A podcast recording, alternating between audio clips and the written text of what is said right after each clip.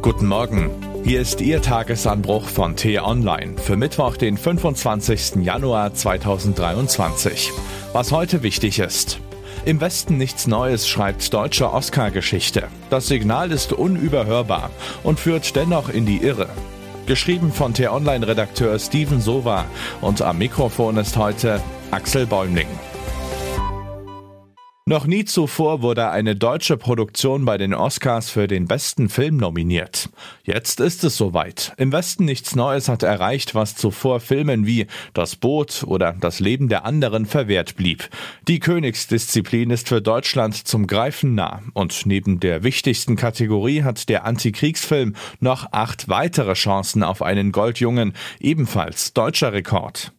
Das unbarmherzige Gemetzel des Ersten Weltkrieges, die Gräuel des Mordens und schier endlosen Abschlachtens, die Sinnlosigkeit des Stellungskriegs, der nicht von der Stelle kommt, all das inszeniert Edward Berger in seinem Film derart kraftvoll, dass Zuschauende gar nicht anders können, als sich angewidert abzuwenden. Die körperlichen und seelischen Verwüstungen, veranschaulicht vor allem an jungen deutschen Soldaten, brennen sich ein. Die pazifistische Botschaft dieser bildgewaltigen Barbarei, bei einem Krieg kann es nur Verlierer geben.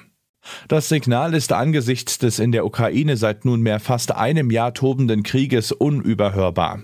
Die Filmkunst geht mit der Zeit. Sie ist ein Spiegelbild der Gesellschaft. Denn könnte eine Entscheidung wie diese aktueller, zeitgemäßer sein? Im Westen nichts Neues politisiert die Oscar-Verleihung, rückt sie heran an das europäische Publikum, gibt die russische Aggression in der Ukraine als vermeintliches Abziehbild im Kinoformat wieder. Erst auf den zweiten Blick wird klar, wie trügerisch diese Sensation ist. Ein erstes Argument für diese Enttäuschung liegt in der Natur der Oscars selbst, in ihrer Selbstreferenzialität und Hollywood-Besessenheit. Allzu gerne schmückt sich der wichtigste Filmpreis der Welt mit politischen Stoffen, lässt sie aber am Ende nicht triumphieren. Ob auch im Westen nichts Neues zur Nominierungsdeko verkommt, wird der 12. März zeigen. Dann fallen die Entscheidungen in Los Angeles. Eine andere Entscheidung ist gestern Abend gegen 19 Uhr deutscher Zeit verkündet worden. Nach monatelangem Ringen hat sich Deutschland entschlossen, Kampfpanzer des Typs Leopard 2 an die Ukraine zu liefern. Auch andere Partner sollen die Erlaubnis erhalten, Panzer aus deutscher Produktion in Richtung ukrainische Front rollen zu lassen womit wir in der Realität angekommen wären, weit weg von der 15 Millionen Euro Verfilmung und deren unverhofftem Oscar-Erfolg. Die Lage in der Ukraine führt uns tagtäglich vor Augen, dass Antikriegsbotschaften nur bedingt Aussagekraft haben. Säßen 84 Millionen Bundesbürger gemeinsam auf der Couch und diskutierten nach im Westen nichts Neues Sichtung über die Aussage des Films, so würde die einhellige Meinung lauten, Krieg ist schlecht. Das stimmt auch, aber es ist eine Binsenweisheit, unterkomplex und wird der Realität nicht gerecht. Es kann keine zwei Meinungen darüber geben, dass das Töten von Menschen zum Zwecke territorialer Gebietserweiterungen grundfalsch ist. Doch Krieg hört nicht auf, wenn man sich nur laut genug Frieden wünscht.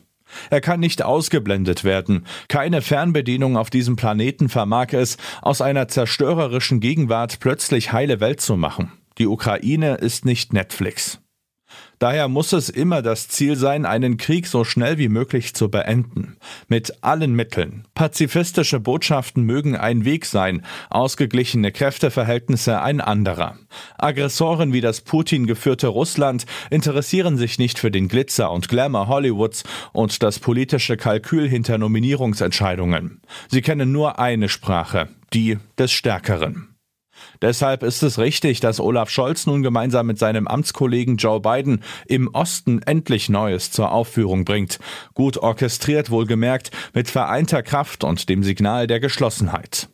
Die Kampfpanzer sind zwar keine rollende Friedensbotschaft, aber sie können den Krieg beenden. Und das ist am Ende das, was zählt.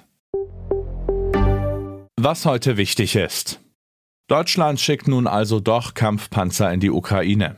Das Zögern hat ein Ende. Der Weg für feuerstarke militärische Unterstützung ist damit frei.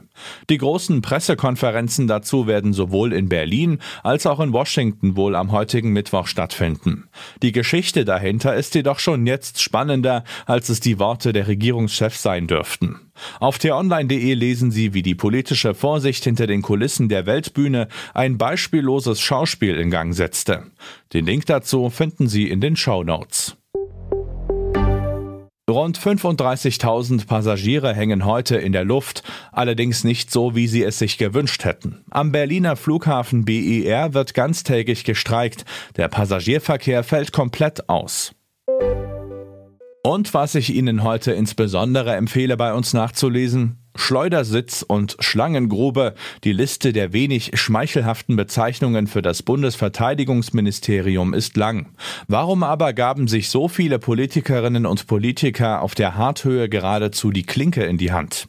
Mein Kollege Marc von Lübcke über die Geschichte eines der anspruchsvollsten Jobs, den die Republik zu bieten hat. Den Link dazu finden Sie in den Show Notes und alle anderen Nachrichten gibt es auf t-online.de oder in unserer App. Das war der T-Online Tagesanbruch, produziert vom Podcast Radio Detektor FM. Uns gibt's auch morgen wieder und am Wochenende mit einer Diskussion zu einem der wichtigsten Themen der Woche. Diesen Podcast gibt's auch auf Spotify. Einfach nach Tagesanbruch suchen und folgen. Vielen Dank und tschüss.